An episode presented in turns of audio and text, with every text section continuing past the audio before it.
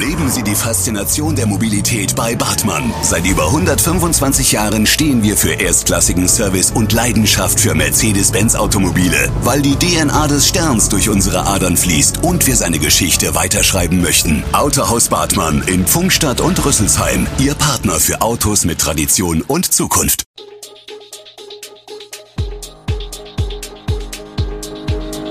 Gude, unser morgendliches News Update. Das Wichtigste aus Südhessen für Sie im Überblick. Guten Morgen aus Darmstadt an diesem 1. August.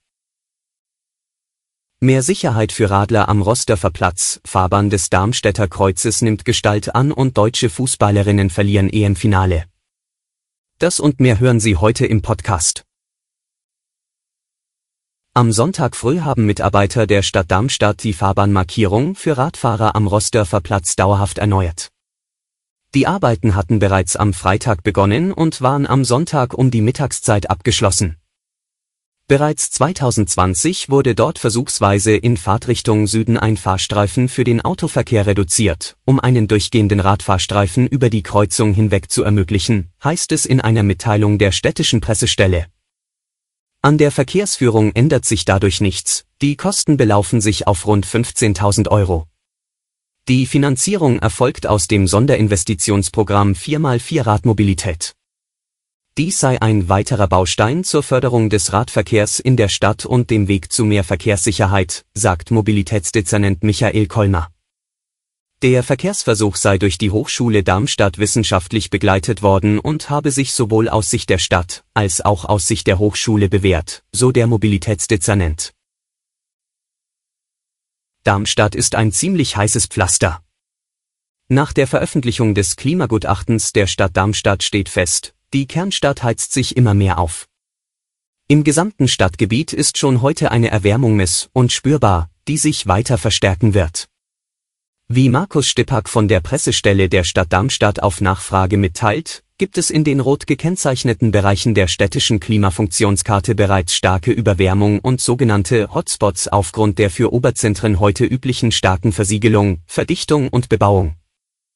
Wichtig, um zu Datensätzen zu kommen, die in sich vergleichbar sind, sei, dass das Amt für Klimaschutz und Klimaanpassung mit professioneller Unterstützung durch den Deutschen Wetterdienst plant, möglichst im Laufe dieses Sommers bzw. spätestens im Sommer 2023 Messfahrten in Kooperation mit dem Deutschen Wetterdienst durchzuführen.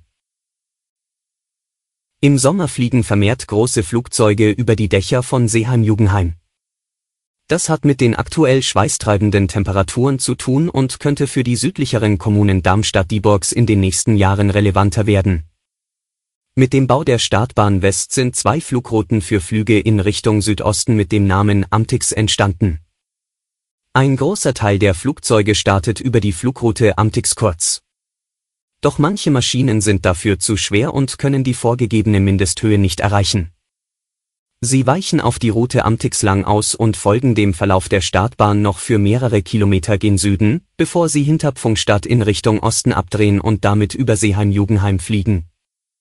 Das ist ein Sommerphänomen, erläutert Ute Otterbein-Buchsbaum, Pressesprecherin der Deutschen Flugsicherung.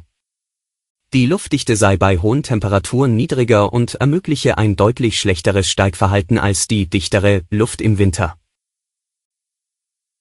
Nach über einer Woche traurige Gewissheit, eine 14-Jährige aus Gottenheim bei Freiburg ist tot. Ihre Leiche wurde nach deutsche Presseagentur Informationen am Freitag fast 300 Kilometer entfernt von ihrem Heimatort in einem See im hessischen Wetteraukreis gefunden. Die Schülerin war seit dem 21. Juli vermisst worden.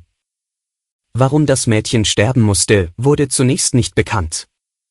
Nicht bestätigten Medieninformationen zufolge soll der mutmaßliche Täter der Polizei bekannt sein. Die Ermittler hielten sich am Wochenende bedeckt. Wir bitten um Verständnis, dass wir über die bisherige Pressemitteilung hinaus keine Auskunft geben können, sagte am Sonntag ein Polizeisprecher in Freiburg. Für Montag wurden weitere Informationen angekündigt. In der Heimat der Schülerin und am weit entfernten Fundort in Hessen herrschen Trauer und Entsetzen. Für die deutschen Fußballerinnen endet die Europameisterschaft in England ohne Titel. Beeinträchtigt durch den kurzfristigen Ausfall von Kapitänin und Torjägerin Alexandra Popp verpasste der Rekord-Europameister am Sonntag mit dem 1:2 nach Verlängerung gegen das Gastgeberteam aus England seinen neunten Titel. Chloe Maggie Kelly sorgte mit ihrem Siegtreffer in der 110. Minute vor der EM-Rekordkulisse von 87.192 Zuschauern für ohrenbetäubenden Jubel im Wembley-Stadion und für den ersten internationalen Titel der Engländerinnen überhaupt. Zuvor hatte Lina Magull die erstmalige Führung der Gastgeberinnen durch Ella Toon ausgeglichen. Torjägerin Pop konnte bei dem Spektakel nur mit trauriger Miene zuschauen. Die 31-jährige Wolfsburgerin hatte kurz vor dem Anpfiff wegen muskulärer Beschwerden passen müssen. Auch wenn es zum Titelgewinn am Ende nicht reichte, werden Deutschlands Fußballerinnen am Montag auf dem Frankfurter Römer geehrt. Alle Infos zu diesen Themen und noch viel mehr finden Sie stets aktuell auf echo-online.de. Gute Südhessen ist eine Produktion der VAM von Allgemeiner Zeitung, Wiesbadener Kurier, Echo Online und Mittelhessen.de. Redaktion und Produktion die NewsmanagerInnen der VAM. Ihr erreicht uns per Mail an audio.vam.de.